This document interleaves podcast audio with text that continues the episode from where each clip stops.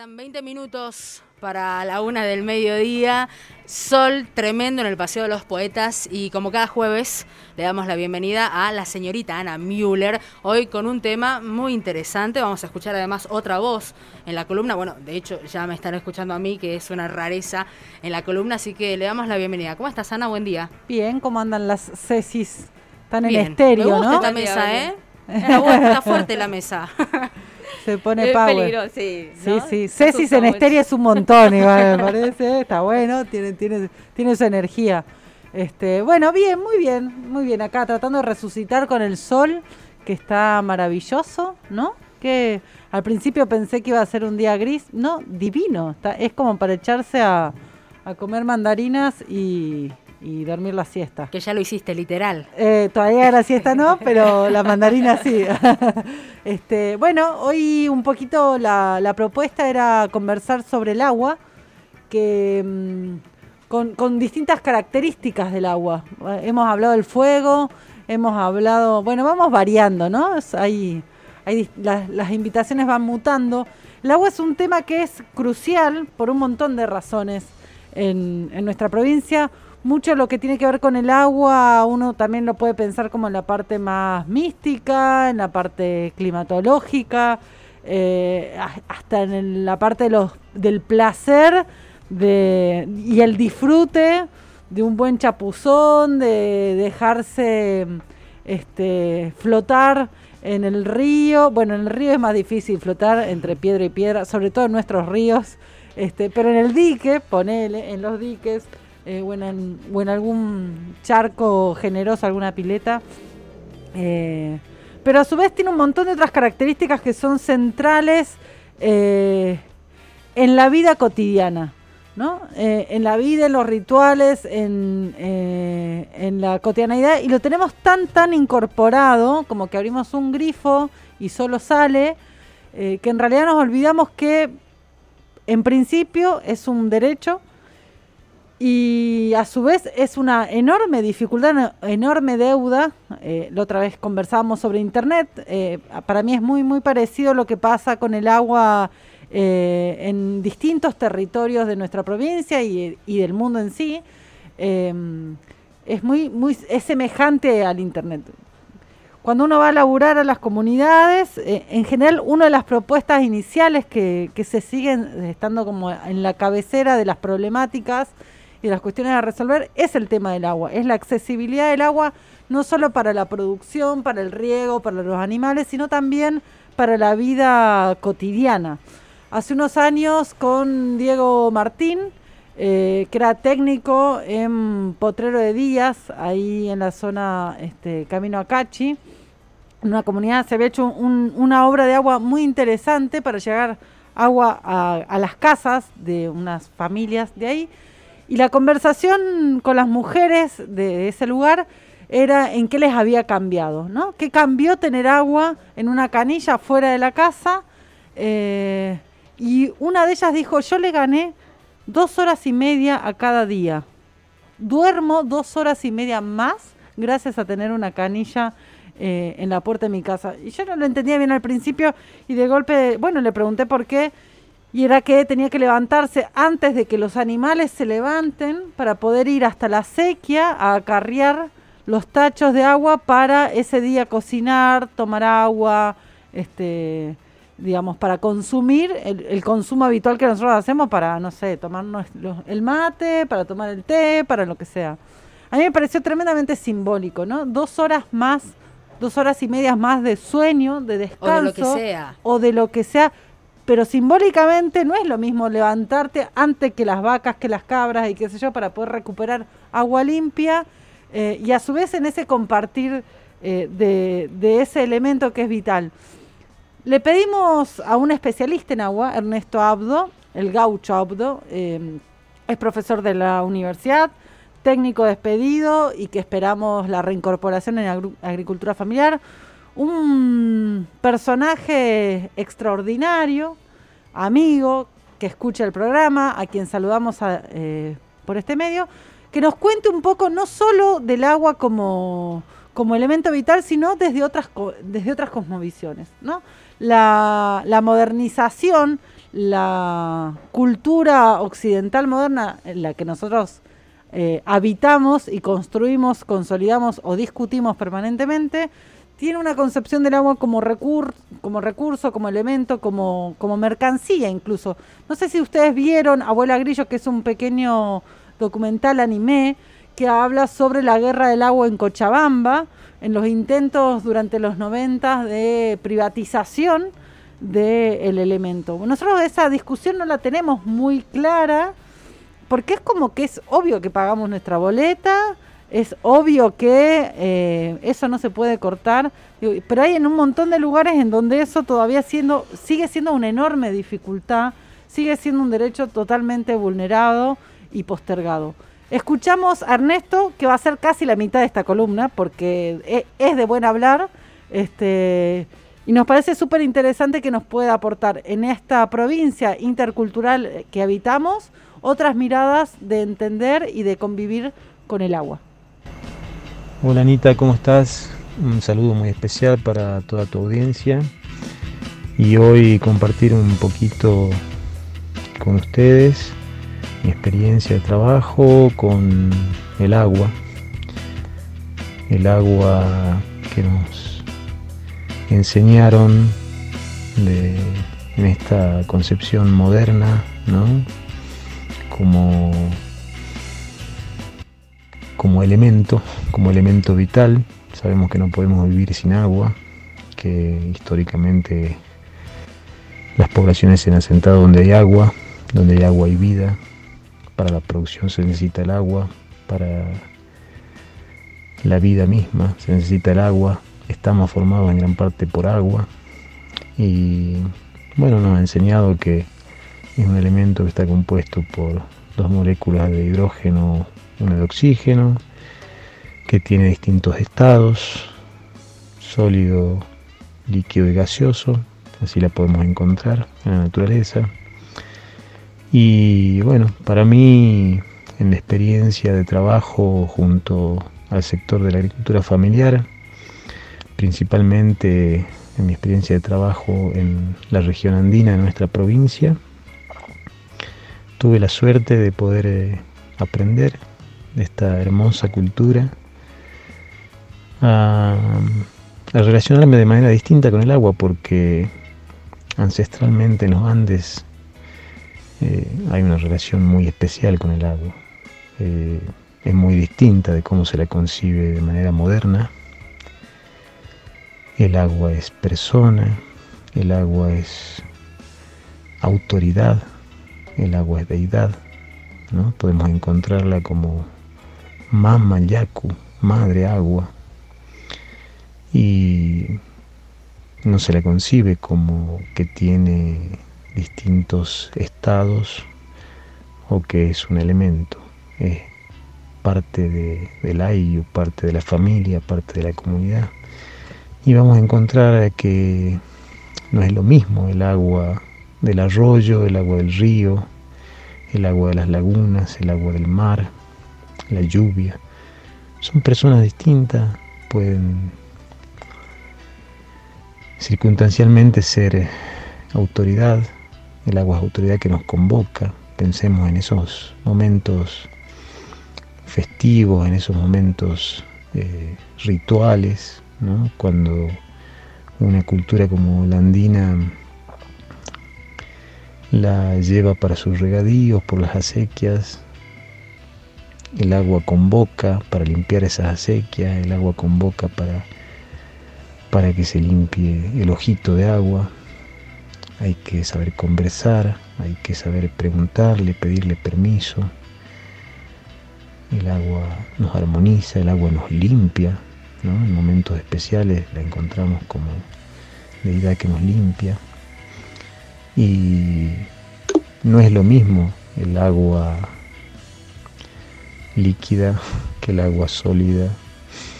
Eh, vamos a encontrar que la, nevada, el granizo son personas también. Y lo interesante en, mi recorrida, lo, interesante que yo encuentro en esta experiencia de trabajo junto a las comunidades es que es fundamental cuando llegamos a un lugar saber de qué manera la gente se relaciona con el agua, cuál es eh, el modo en el que en el que se la concibe, si con esta pequeña síntesis que, comento de, concebirla como autoridad, como persona, como deidad, eh, podemos imaginar que, que, dista mucho de la forma moderna, ¿no? de concebirla, de tenerla como elemento, de tenerla como recurso. Aquí obviamente si es nuestra madre, si es una deidad, si es una autoridad, no vamos a buscar eh, verla como un recurso que podemos aprovechar para sacar provecho de ella, sino vamos a relacionarlo con muchísimo respeto. Y eso es fundamental. Eh, yo esto lo hago parte hoy en mi vida. Eh, nací en la ciudad, me formatearon en muchos años de escolarización y de sistema educativo formal y, me inculcaron esta forma de verla ¿no? como elemento, si bien elemento vital, como elemento y como recurso y como ingeniero agrónomo para tratar de, de sacar el máximo eh, provecho de ella como recurso para los fines productivos, para fines netamente económicos. Y bueno, agradezco a la vida, a las deidades que han hecho posible que los andinos me críen también y que pueda tener esa otra concepción de mucho más respeto. Y la concibo como sumamente valiosa. Eh, yo he trabajado como responsable del área de agua en la Secretaría de Agricultura Familiar y, en algún primer momento buscaba esto, ¿no? Eh, algún proyecto de agua que sea más eficiente, que podamos captar la máxima cantidad de agua, que podamos conducirla sin, sin que tengamos pérdida.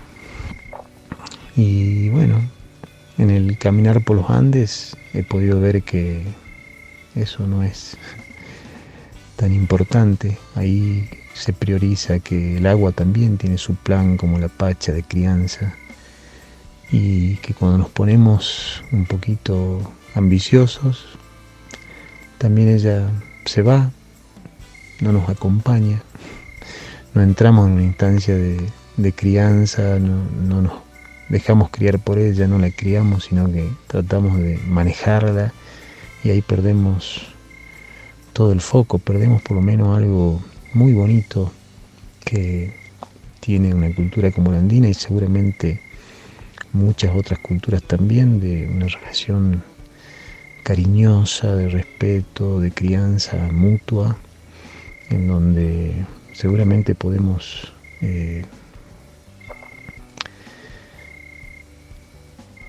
disfrutar de ese proceso de crianza y siendo respetuosos con la gente que así lo, la conciben, que así se relacionan con ella, este, poder hacer un trabajo mucho más bonito. No, no va a pasar nada, digamos, vamos a poder hacer un lindo proyecto, llevar el agua por un caño, eh, almacenarla, utilizarlo un montón, pero esto, esta otra posibilidad de poder eh, saber que hay otra forma de relacionarse con ella, lo que va a hacer es que trabajemos de manera distinta, que seamos mucho más respetuosos, que podamos eh, construir modos mucho más eh, cariñosos y seguramente va a ser más pleno nuestro trabajo, va a ser más pleno nuestra forma de relacionarnos con todo.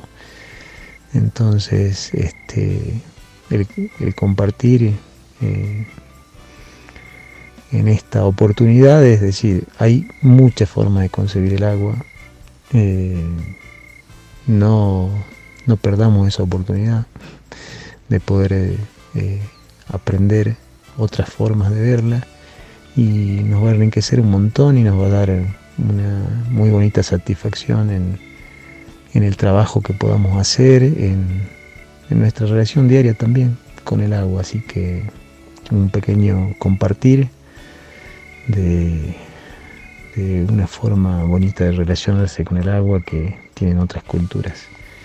Eh, sin dejar de lado que desde la visión moderna también podemos aportar bastante si es que podemos ser respetuosos con otras formas de saber. Así que bueno, eso nomás por ahora. Eh, un gran abrazo y bueno, saludos. 94.9 FM La Plaza. No somos una radio de rock. Pasaba um, Ernesto Abdo, eh, ingeniero agrónomo, eh, un caminante del agua, un conector de agua, un llevador de aguas a un montón de comunidades, no solo en, el, en la zona de Nazareno, Santa Victoria Oeste, este, la zona andina de Salta, sino también en los valles calchaquíes, en el Chaco salteño.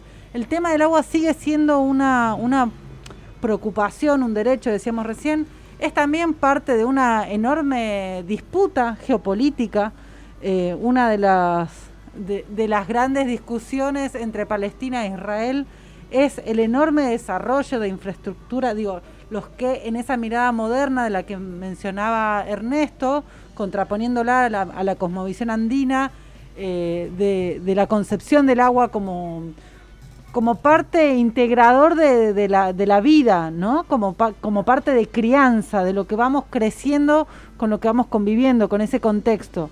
Frente a esa, esa mirada, eh, Israel debe ser una de las referencias más potentes del uso eficiente eh, del desarrollo del agua como, como parte de la lógica este, moderna eh, y genera una, una, enorme dificultad también frente a quienes no acceden a eso. Mendoza, por ejemplo, en Argentina también tiene, bueno, permanentemente está mirando el desarrollo de, de Israel en la temática. Eh, la, la provincia de Mendoza se ha hecho eh, digamos, a partir de un desierto que han sabido administrar el agua para hacerlo un polo productivo dentro de lo que es la vinicultura y, algunas otras, aceitunas, olivas y qué sé yo. Pero es, es una cultura súper interesante. También dentro de lo que eran los romanos, digo, uno va a, Lisboa y hay túneles, canales eh, que los, los romanos en su momento diagramaron eh, y que se siguen utilizando en un montón de, lugares durante muchísimos siglos, los mismos sistemas originales de riego son los que todavía comunican grandes ciudades eh, para que el agua circule. En el mundo árabe, la circulación del agua continua también implica un montón de energía, un montón de limpiezas. Eh, no sé, hay distintos templos, qué sé yo, me acuerdo en, en la Alhambra, por ejemplo, hay salones en donde hay una pequeña sequía que recorre por dentro de la casa y ese agua tiene que circular permanentemente porque tiene que ver con la limpieza. Hay culturas enormes, digo, la cultura wichí es una cultura en donde el río, la pesca, el juego, todo ocurre eh, dentro de los alrededores y en los márgenes de, del río Pilcomayo, por ejemplo, ¿no? Es una... E, es un lugar de juego, es un lugar de cultura, es un lugar de producción, es un lugar de alimentación. Un poco lo que nos proponía eh, eh, Ernesto es poder desarmar esa mirada de que es un recurso que se compra, se vende, eh, se paga o falta, ¿no? Eh, me parece que esa lógica y poder pensar en distintas lógicas de mirar, desnaturalizar lo dado, eh, es parte también como, bueno, un poco la, búsqueda de, la, de las conversaciones que vamos teniendo acá con distintas cuestiones. El agua sigue siendo hoy uno de, eh, decía hace un ratito, de, de los proyectos a cualquier comunidad que uno vaya a preguntar qué hace falta, siempre hace falta agua. Hace falta en los baños, en las cocinas, hace falta en las acequias, hace falta que llegue y no se pierda, eh, para que llegue a las cabras, para que llegue a ese sistema de convivencia de la agricultura familiar o de las grandes eh, empresas productoras. Se ha revisado eh, el código de agua, se cambió la lógica de cómo distribuir, cómo pensar, cómo administrar esa agua. Hay distintos tipos de consorcio, hay organizaciones comunitarias que eh, hacen su, digo, a pico y pala, hacen sus acequias, las mantienen todo el tiempo, se, sincronizan para que esa distribución del agua llegue más o menos equitativamente eh, a los distintos lugares. De lo que estamos segurísimos es que el agua es imprescindible para, eh, para vivir, para, mm, para jugar, para producir, eh, para absolutamente todo. Sin embargo, eh, sigue siendo en muchos lugares inalcanzable o arduamente trabajoso. es, un esfuerzo muy grande que hay que hacer para conseguir el agua.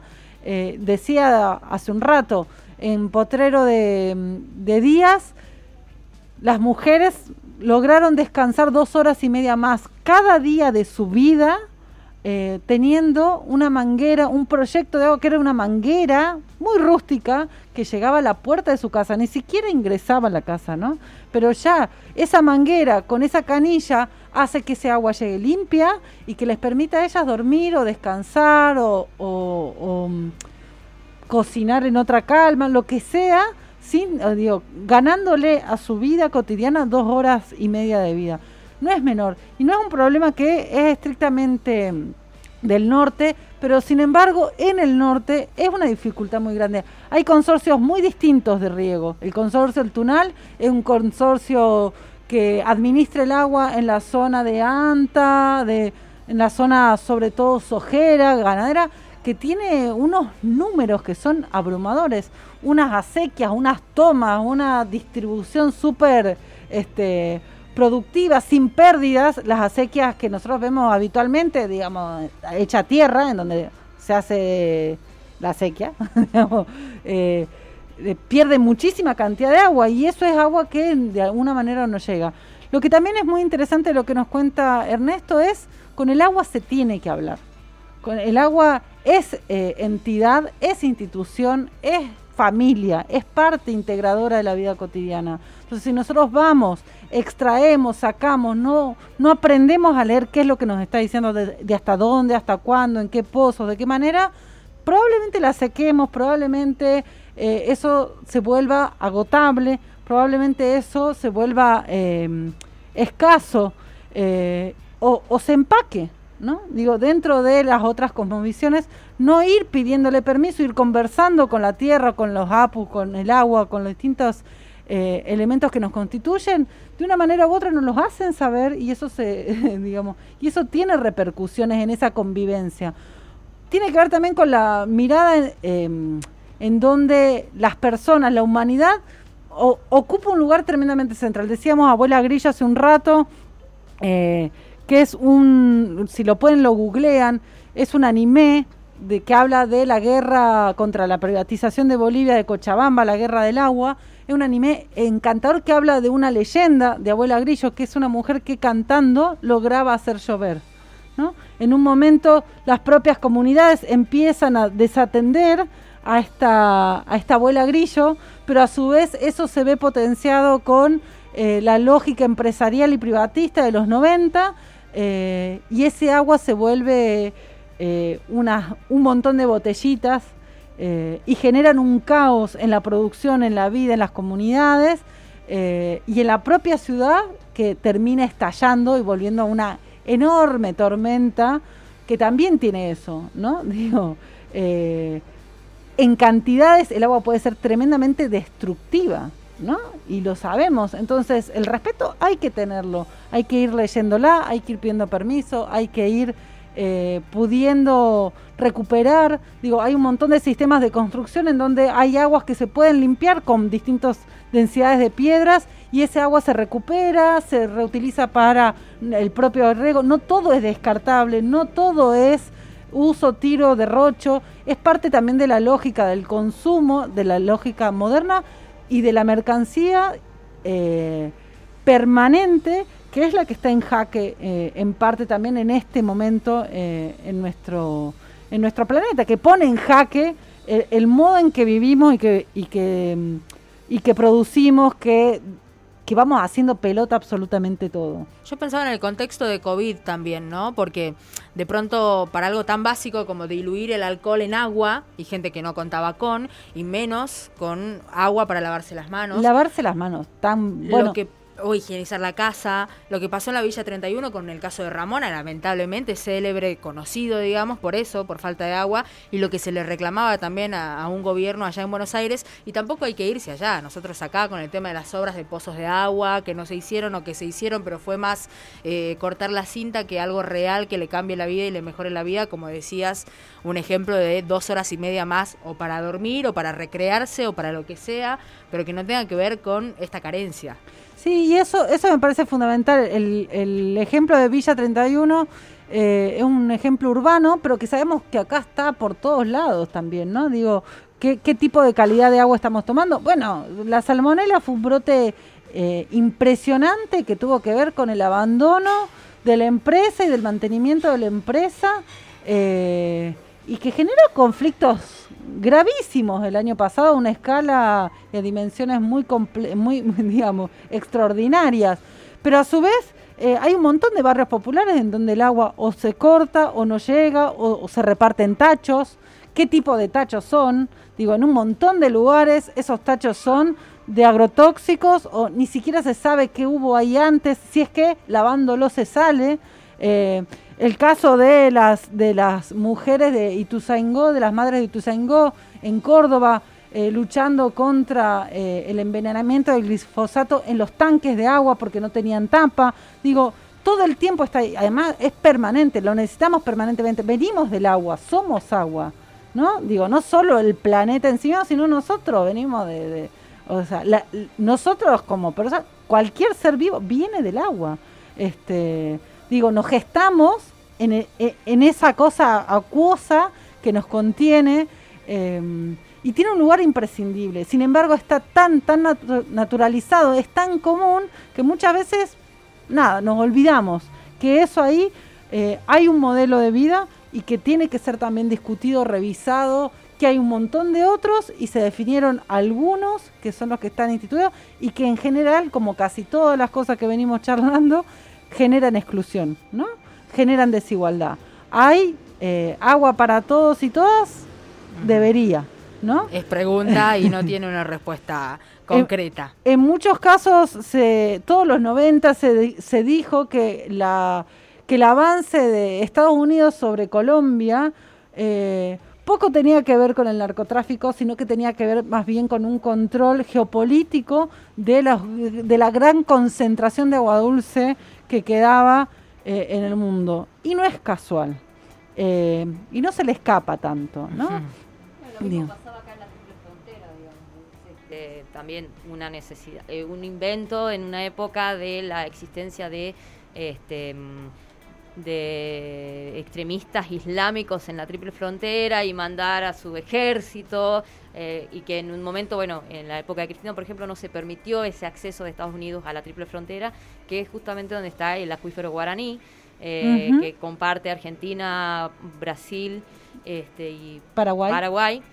Este, y era eso, ¿no? Ya una, una idea de Estados Unidos de caer, o sea, de apropiarse del, del, acuífero guaraní con este invento de este de estas eh, eh, de estas células terroristas en, la triple frontera. Eh, que en su momento bueno Cristina no lo permitió pero después este, en la época de Macri como que ahí iba avanzando un poco y iba este, permitiendo el acceso del ejército de Estados Unidos sí hay, hay un hay un interés y un control muy muy muy claro sobre eso me parece que el desarrollo tecnológico de, de la utilización y de de Israel no es menor y tiene que ver también con una mirada, este, digamos, militar del uso de los territorios.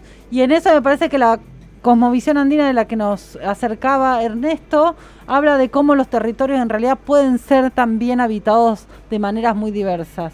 Eh, y que en este caos que somos de mundo, esa conversación se tiene que dar porque somos un montón eh, de maneras distintas, que probablemente algunas le han pegado mejor eh, en el palo que, otras, eh, para encontrar un poco de equilibrio en este maremoto en el que estamos metidos.